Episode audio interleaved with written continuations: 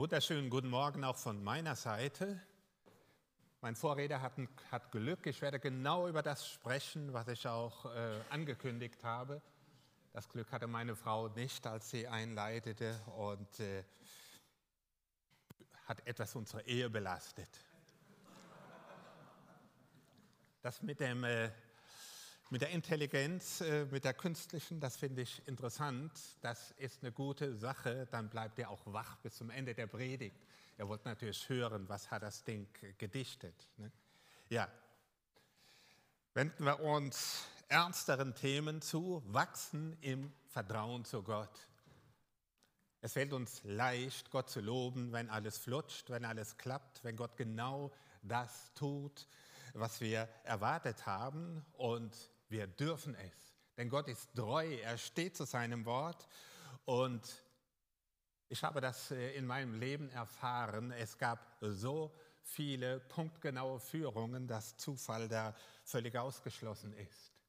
Aber es gibt in unser aller Leben auch die Situationen, wo wir fragen, äh, ist das tatsächlich Gott, der diese Sache führt? Ich fand das stark mit der Losung von heute, dass sie ähm, eben erwähnt, dass das Gute von Gott kommt, aber die Dinge, die wir nicht mögen, ebenso von ihm kommen. Das Vertrauen zu halten fällt uns leicht, äh, wenn, wenn wir anbeten können, wenn wir in einer Gemeinschaft wie hier sind und wenn alles gut ist, aber es wird geprüft, wenn wenn es eben nicht so funktioniert. Und darüber will ich heute sprechen, denn wir haben nur die Möglichkeit abzuwinken, zu sagen, vergiss es oder wir können, wir werden wachsen daran und wir werden stark werden. Unser Problem, das wir haben, ist ja, wir können Gott nicht sehen. Menschen, die ich nicht sehe, vergesse ich schon mal so nach, aus den Augen, aus dem Sinn. Darunter leide ich, die anderen wahrscheinlich auch, aber das Gleiche ist ja mit Gott. Wir können ihn nicht sehen, wir können ihn nicht beweisen. Äh, es äh, ist uns nicht anzusehen, dass wir mit Gott leben. Und die Bibel sagt uns tatsächlich durch den Propheten Jesaja, wahrhaftig, du bist ein Gott, der sich verbirgt du Gott Israels, der Retter. Da wird schon eines deutlich, auch sie in Israel konnten Gott nicht sehen, haben ihn aber dennoch den Retter genannt. Und in dieser Spannung leben auch wir.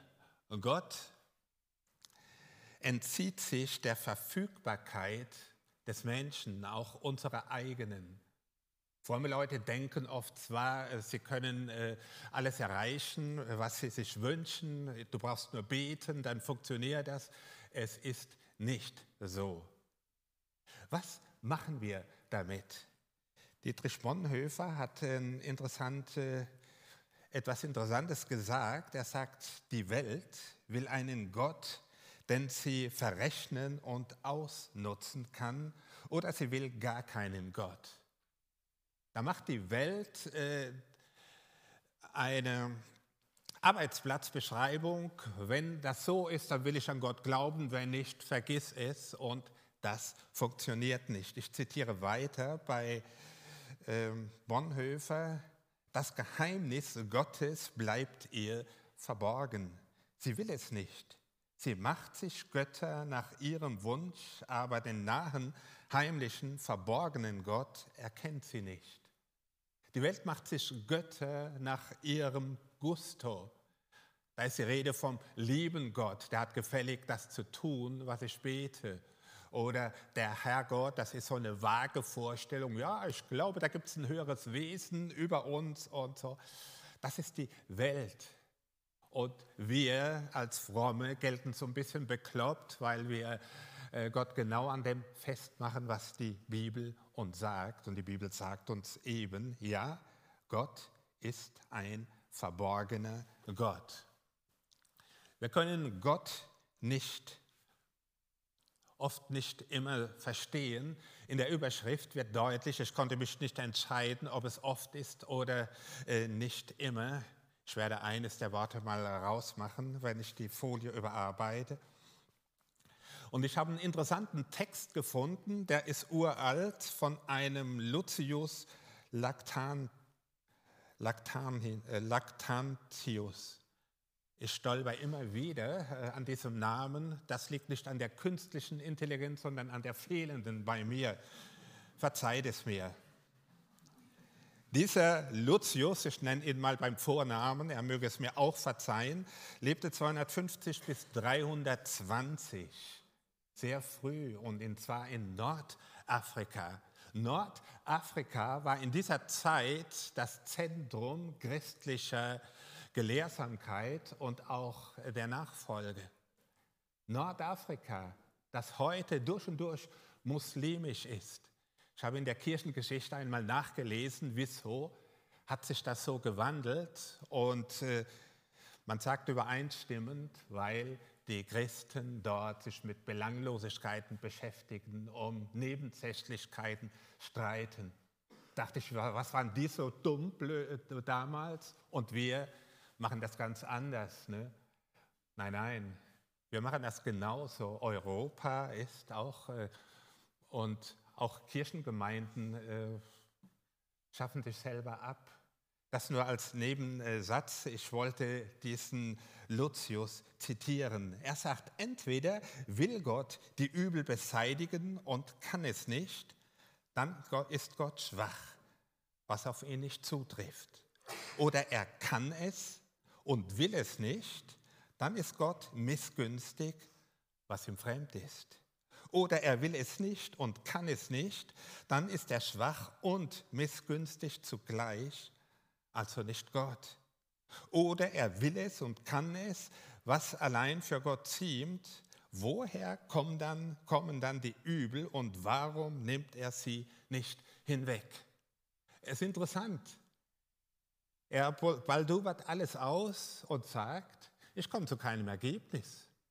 Entweder oder, es, es trifft alles nicht zu, es bleibt ein Geheimnis Gottes. Und auch wir lösen diese Spannung nicht auf. Es bleibt dieser Gott, dem wir vertrauen können und dieses Vertrauen müssen wir bewusst wollen, denn vom Gefühl her erschließt sich das nicht. Ich will mal ein Beispiel nennen, es liegt einige Jahre zurück. Der Bibellesebund, das Missionswerk, in dem ich über 42 Jahre Mitarbeiter war, macht jeden Sommer Strandmission. Das heißt jetzt Kibi Ferientreff. Da haben wir in fröhlicher Weise äh, Kinder eingeladen an den äh, Strandkörben der Nordsee und der Ostsee und haben ihnen eine Stunde beschert mit biblischen Geschichten. Wir haben das bei Sonnenschein gemacht und bei Regenwetter und die Eltern waren immer froh, wenn wir auch bei Regenwetter äh, umherzogen und einluden. Warum? Wenn mal drei Tage regnet, wenn es drei Tage regnet, dann werden die Meschugge in ihren Zelten und Wohnwagen, sie geraten in Streit, geht auch bei Sonnenschein, aber da noch mehr. Und dann sind die froh, wenn die Kinder mal für eine Stunde weg sind. Sowas habe ich auch gemacht. Wir haben in fröhlicher Weise äh, Evangelium verkündigt für Kinder, aber wir hatten immer auch die Eltern, Eltern mit im Blick. Irgendwann schrieb mir jemand mal, ihr seid eine herrliche Truppe, ihr seid eine herrliche Sekte. Wie kann man beitreten bei euch? Mir fiel erstmal die Kinnlade runter, weil dieser, dieser Schreiberling und Sekte nannte. Was ich sagen wollte, ist, dass wir oft keine Antwort haben als Christen auf die Fragen, die das Leben stellt. Das ist nicht neu, das war schon immer so. Auch bei Hiob lesen wir das. In Hiob 4 wird einer der Freunde, der älteste der Freunde, ein Mann namens Eliphas erwähnt. Er sagt, denk einmal nach. Und er sagt es diesem Hiob, der sich mit Tonscherben kratzt und in der Asche sitzt und leidet wie ein Hund, da sagt dieser Eliphaz, denk einmal nach. Ging je ein Mensch zugrunde, der treu und ehrlich war und ohne Schuld? Hallo? Wo lebst du, Eliphaz? Natürlich, Es kommen ständig unschuldige Leute um. Dieser Mann argumentierte so, damit er Gott verteidigte. Das kann doch gar nicht sein. In deinem Leben muss Schuld sein, wenn du so leidest. Ein Unschuldiger wird so nicht leiden. Unfassbar, dieser Mann. Und solche Dinge, die habe ich auch äh, später in meinem Dienst gehört. Ich hatte einen guten Freund, der hatte Epilepsie und äh, man hat über ihn gebetet, damit er die Epilepsie verliert und er hat sie nicht verloren. Er konnte kein Gemeindeältester werden, weil die sagten, da muss Schuld sein in deinem Leben. Dieser Freund ist in einem Urlaub ertrunken, weil er einen Anfall hatte im Meer und dann ist seine Familie aus der Gemeinde ausgetreten. Wie bescheuert diese Theologie die sich an Vorstellungen festmacht, die von der Bibel gar nicht äh, getragen werden. Die Bibel sagt uns ganz deutlich, Gott ist der, der uns das Gute gibt, aber er ist auch der, die Dinge zulässt, die, äh, er lässt auch Dinge zu, die wir nicht verstehen. Wer aber seinen Traditionen und seinen Vorstellungen über Gott folgt, muss an den Unglücken dieser Welt scheitern. Als wir bei der Strandmission wieder einmal äh, unterwegs waren, haben wir das Lied gesungen, du bist du, du bist, ein Clou, du bist der Clou und du bist ein Gedanke Gottes. Während dieses Refrains schrie eine Frau auf und sagte, ist mein Sohn auch ein Gedanke Gottes? Ist er auch ein Clou? Mir sackte das Herz in die Hose, denn der Junge war deutlich von einer spastischen Lähmung äh, geprägt. Er hing so im Sitz und war ein Bild des Elends. Mir gefror das Blut in den Adern. Ich dachte, was sagst du jetzt? Einer meiner Mitarbeiter war spontan. Er sagte, auch dein, ihr Sohn ist ein Clou, auch ihr Sohn ist ein Gedanke Gottes. Das, das Blut wurde nicht wärmer bei mir, denn ich dachte, was, wie will er das begründen? Mir fiel keine Antwort ein. Ich dachte auch, wie kann das sein, dieser Sohn, dieses Elend? Sie hat zum Glück nicht nachgefragt und er musste es nicht begründen. Ich habe keine Begründung. Ich stehe auch vor solchem Leid und denke, warum? Warum? Ist es nicht ehrlicher und besser, wenn wir diese Spannung ertragen und den Leuten sagen, ich verstehe es nicht, ich wünschte es mir anders, ich wünschte, dass Gott ein Wunder tut, dann, dann äh, wären wir zumindest authentisch, auch wenn wir nicht die Strahlemänner wären und sagen, äh, glaube an Gott und dann wird alles gut. Es wäre eh eine Lüge. Wer Gott folgt, riskiert seine Träume, haben wir eben gesungen. Und genau das ist es. Es heißt aber nicht, dass wir unser Vertrauen auf Gott in den Sand gesetzt haben. Vertrauen braucht nicht die logische Begründung, braucht nicht diese, dieses äh, Berechnende, sondern Vertrauen ist auch dann da, wenn wir Gott nicht verstehen. Und das macht Glauben wertvoll. Wenn Menschen festhalten können am Glauben, wenn sie ihn nicht verstehen. Und fast jeder von uns hat sein persönliches Päckchen zu tragen. In der Familie oder auch im Beruf oder am eigenen Körper. Und da Gott zu vertrauen, ist ein ganz anderes Ding. Ich habe die Tage in Lesezeichen bei BERF nochmal Texte von Bonhoeffer gelesen. Wort des Vertrauens. Den haben sie aufgehängt. Der Elend, er ist elend gestorben. Und ich dachte, ja, seine Worte mussten sich bewähren in dieser, in dieser furchtbaren Situation des Gefangenseins und Sterben. Wenn unser Glaube sich bewährt, auch in Situationen, die wir uns nicht wünschen, dann ist er geläutert, dann ist er bewährt. Aber das machen wir nicht, das kriegen wir, können wir uns nicht aus den Rippen schneiden. Ich habe ein Beispiel von einem jüdischen Rabbiner, Harold Kaschner, der hat ein Buch geschrieben, wenn guten Menschen Böses widerfährt. Dieses Buch ist um die Welt gegangen und ich habe die Schlagzeilen in der Zeitung gelesen. Äh, Gott ist gut, aber er ist nicht allmächtig. Damit hat, äh, haben sie es auf den Punkt gebracht.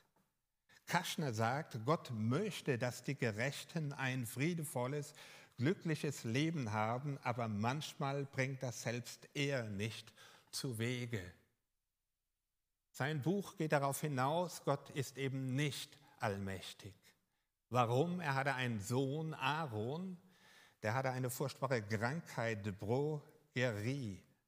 Diese Krankheit lässt einen Menschen vorschnell altern. Dieser Junge hat mit einem Jahr seine Haare verloren, mit drei Jahren sah er aus wie ein alter Mann und äh, seine Intelligenz war schon weit voraus. Er hat sein Leben im Zeitraffer gelebt und als er 14 Jahre alt war, ist er furchtbar qualvoll gestorben und darüber hat Kaschner seinen Glauben an einen allmächtigen Gott verloren. Ich kann das nachvollziehen, dieses Elend wie, wie er damit umging. Aber ich bedauere es, dass er ein solches Buch in die Welt gesetzt hat, denn hilfreich war es nicht. Ich zitiere einen anderen Juden, nämlich Petrus. Er sagt, deshalb seid ihr voller Freude, auch wenn ihr jetzt, wenn Gott es so will, für kurze Zeit leiden müsst und auf die verschiedensten Proben gestellt werdet. Es gibt Proben, die gehen über unsere Kraft, ganz klar. Da bleibt uns nur übrig, entweder abzusagen, stirb und sage Gott ab, wie die Frau von Hiob ihm geraten hat, oder diesen, äh, dieses Vertrauen von Gott zu erbitten, Herr, mach mich stark, ich kann es nicht, ich bin nicht in der Lage. Petrus schreibt weiter, das geschieht nur, damit euer Glaube sich bewähren kann als festes Vertrauen auf das, was Gott euch geschenkt und noch versprochen hat. Vertrauen, das erprobt ist, ist wertvoller als das, was wir so aus dem Hochgefühl des Glaubens äußern. Ich erinnere mich noch daran, als unsere erste Tochter die Diagnose bekam Spina bifida, offener Rücken. Die wird nie laufen können. Die wird mal am Rollator gehen oder im Rollstuhl sitzen. Ist für uns erstmal der Boden unter den Füßen weggerutscht. Wir saßen vor dem Krankenhaus in Heidelberg auf der Bank und haben geheult wie die Schlosshunde. Und äh, ja, auch die Frage, warum? Darauf haben wir nie eine Antwort bekommen von Gott. Aber Gott hat in unser Leben hinein gehandelt und er hat uns ein Wunder erleben lassen an unserer Tochter. Er hat sie geheilt. Aber zunächst mal mussten wir uns damit abfinden, dass sie so krank ist, dass sie nie gehen kann. Wie großartig. Hier hat Gott nochmal umgeswitcht und hat uns gezeigt, ich kann in anderen Fällen hat er es nicht getan. Manchmal bedrücken mich die ganz vielen Zeugnisse von Wundern, weil ich denke, ja, ja, ihr, aber nicht wir. Ne, das kann auch bedrücken. Sie können stärken, aber auch bedrücken. Gott kann beides und er ist äh, zu beidem äh, fähig. Und wenn er es nicht tut, hat er dennoch Gründe dafür. Nach dem Zweiten Weltkrieg, nach dem Holocaust, gab es die äh, Gott ist tot Theologie und einer ihrer Vertreter, Norbert Hörster, hat ein Buch geschrieben, Die Frage nach Gott. Und er führt aus, dass jedenfalls auf dem gegenwärtigen Stand unseres Wissens die Existenz eines ebenso allmächtigen wie allgütigen göttlichen Wesens angesichts der vielfältigen Übel der Welt als äußerst unwahrscheinlich gelten muss. In der Süddeutschen Zeitung hat ein anderer, der dieses Buch gelesen hat, rezensiert und sagt, dass Hörster in gewohnter Manier allesamt die Gottesbeweise über die Rasierklinge seines Verstandes springen ließ. Der springende Punkt bei Hörster und bei dieser Haltung, Gott ist tot, ist, dass sie auf der Verstandesebene geäußert werden. Verstand. Mit dem Verstand werden wir Gott nicht fassen können. Wir können Gott nicht verstehen, nicht in allen Dingen. Ich finde es interessant, Gott ist tot. Die, in der EU hat man sich nach und nach aus, auch ausgeklinkt aus dem Gottesbezug. Von all den EU-Staaten, die wir haben, sind nur noch im Grundgesetz neben dem deutschen Grundgesetz die Verfassungen von Griechenland, Irland und Polen mit einem Gottesbezug da und dann noch die Schweiz, die nicht EU-Mitglied ist. Wir schaffen Gott aus unserem Alltag, aus unseren Köpfen und aus, aus der Prägung des sogenannten christlichen Abendlandes ab und wundern uns natürlich, dass wir ihn auch nicht mehr erleben. Gott ist verhüllt. In der Straße, in der wir wohnen, gibt es ein Auto mit dieser Plane drüber. Man ahnt schon, was darunter ist. Ein Küchengerät auf keinen Fall. Ne? Ich habe es gesehen, das ist ein spritziges Auto einer italienischen Marke in knallem Gelb und so. Ich habe es aber erst gesehen, als es enthüllt war. Dieses Wort enthüllt gebraucht Paulus im Römerbrief, Kapitel 1, Vers 16 und 17. Er sagt, die gute Nachricht ist die Kraft Gottes. In der guten Nachricht ist die Kraft Gottes am Werk und rettet alle, die der Botschaft, und jetzt kommt das Wort Glauben, und sie im Vertrauen annehmen. Glauben, also nicht die Botschaft erklären können bis ins Letzte, sondern Glauben und Vertrauen. In der guten Nachricht macht Gott seine Gerechtigkeit offenbar, seine rettende Treue. Glaube sieht tiefer, Glaube sieht hinter, das, hinter die Plane, die alles verdeckt. Glaube sieht hinter die Decke des Verstandes, mit dem wir Gott nicht erklären können. Paulus ist auch schon damals auf Probleme gestoßen. Es war nicht so, dass die Leute früher äh, frömmer waren, sondern er schreibt im 1. Korintherbrief Kapitel 1, Vers 22, die Juden fordern von Gott sichtbare Machterweise. Hey, lass mal springen oder so. Ne? Und Jesus hat das nicht getan. Und die Griechen suchen in allen Dingen einen Sinn, denn die Vernunft begreift. Wundersucht und Reduzierung auf den Verstand. Und das sind die Hindernisse. Vertrauen enthüllt das, was unserem Verstand ähm, verborgen ist. Geht's noch? Noch zwei Folien, dann seid ihr am Ziel. Es gibt für das Vertrauen aber auch eine Basis. Vertrauen braucht äh, eine Basis. Und zwar gibt es eine doppelte Basis. In der Technik gibt es die Redundanz. Verschiedene Systeme sichern etwas, was klappen muss. Und für den Glauben gibt es etwas Ähnliches. Römer 1 beschreibt den Glauben, das Vertrauen und er beschreibt die Heilige Schrift.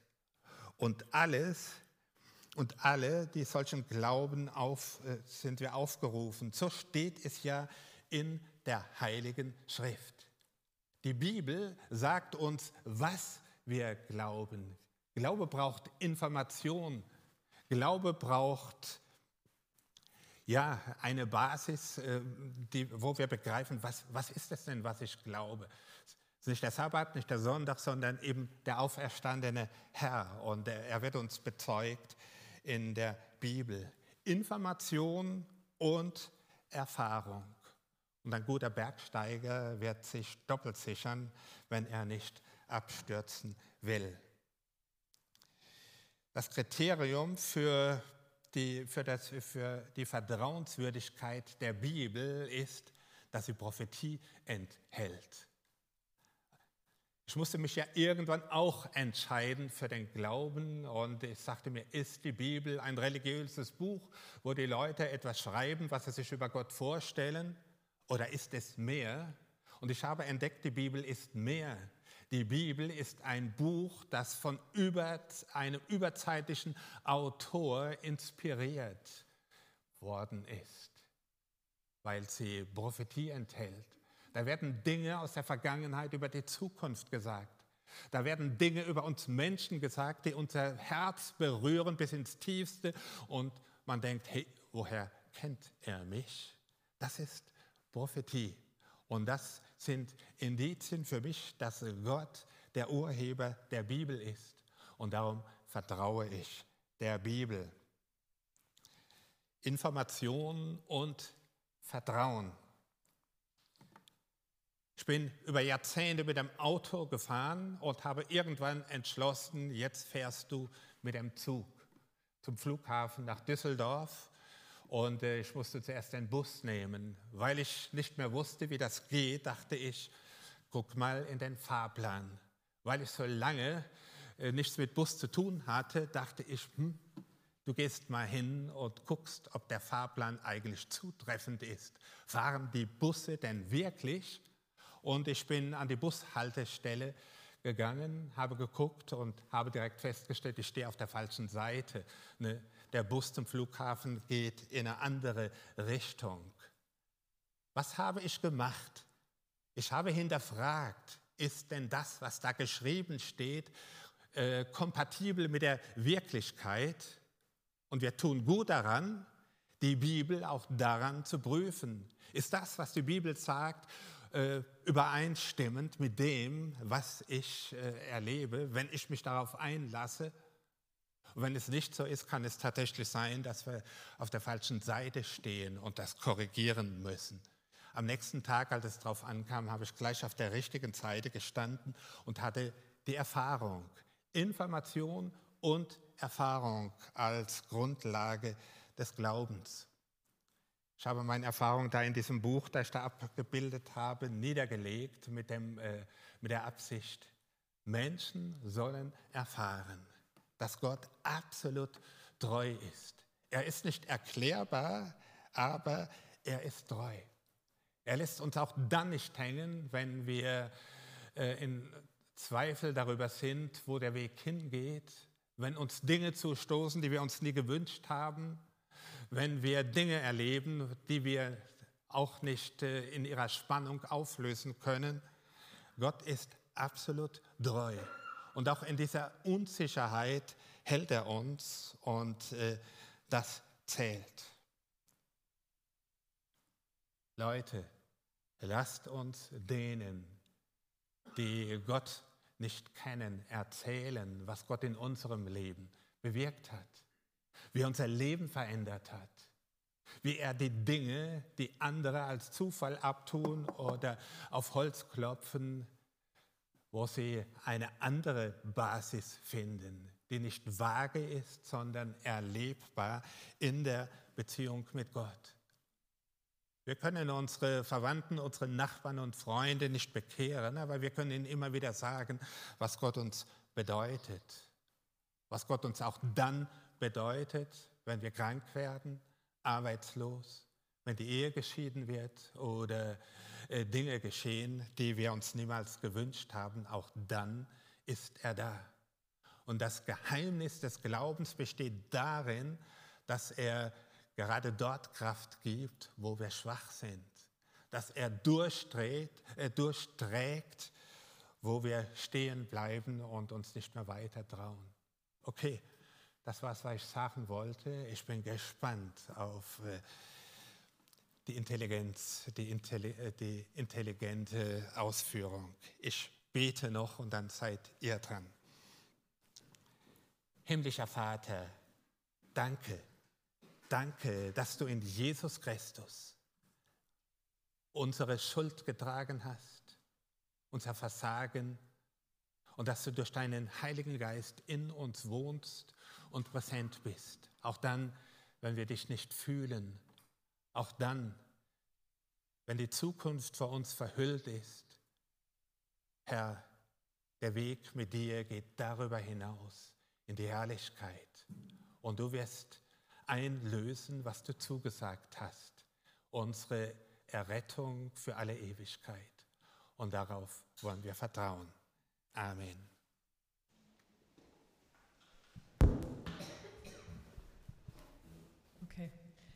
Also als Erklärung, ich habe Tool gesagt, diesem Tool gesagt, er soll ein Lied oder es soll ein Lied zu Psalm 73 schreiben und der Auftrag war, schreibe das Lied aus, einer aus der Perspektive eines Menschen, dem es schwerfällt, Vertrauen zu Gott zu haben.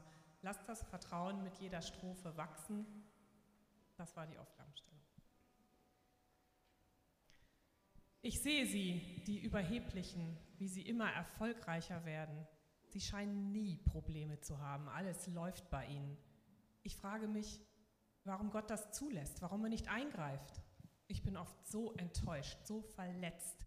Ich verliere das Vertrauen. Doch ich weiß, dass ich nicht alleine bin, dass Gott bei mir ist. Ich suche nach Antworten, suche nach Trost, suche nach Hoffnung. Ich weiß, dass ich nicht alleine bin, dass Gott bei mir ist.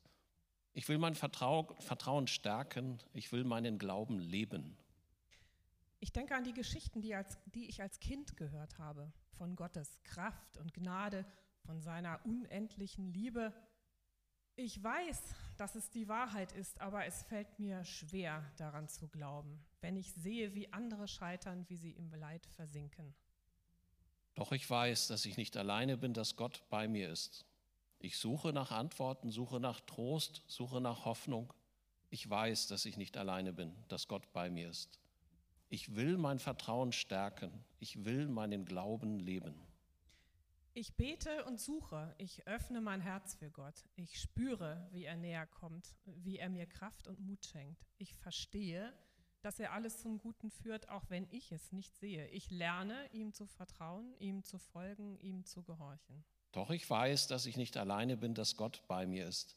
Ich suche nach Antworten, suche nach Trost, suche nach Hoffnung. Ich weiß, dass ich nicht alleine bin, dass Gott bei mir ist. Ich will mein Vertrauen stärken. Ich will meinen Glauben leben. Ich bin dankbar für die Prüfungen, für die Herausforderungen, denn sie haben mich näher zu Gott gebracht. Sie haben mich gestärkt. Ich bin dankbar für seine Gegenwart, für seine unendliche Liebe. Ich vertraue auf ihn, ich lebe für ihn, ich bin bereit für alles, was kommt.